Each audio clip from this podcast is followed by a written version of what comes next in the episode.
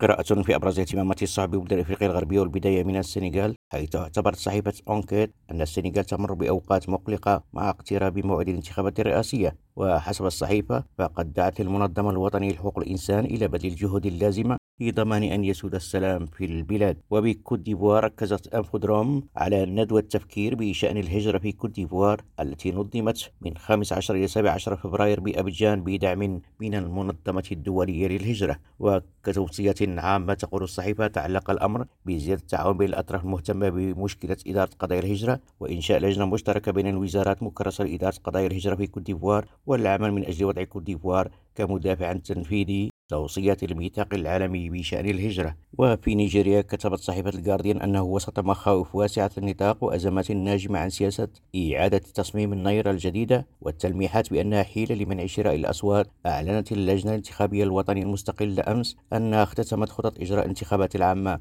التي تبدأ السبت المقبل. وعلى نفس المنوال طمأنت الشرطة النيجيرية والقيادات العسكرية العليا ووكالة الأمن الأخرى والفيلق الفيدرالي السامع الطرق جميع النيجيريين عن استعدادهم للإشراف وضمان انتخابات سلمية تضيف الصحيفة. هذه القضية بجمهورية راديو.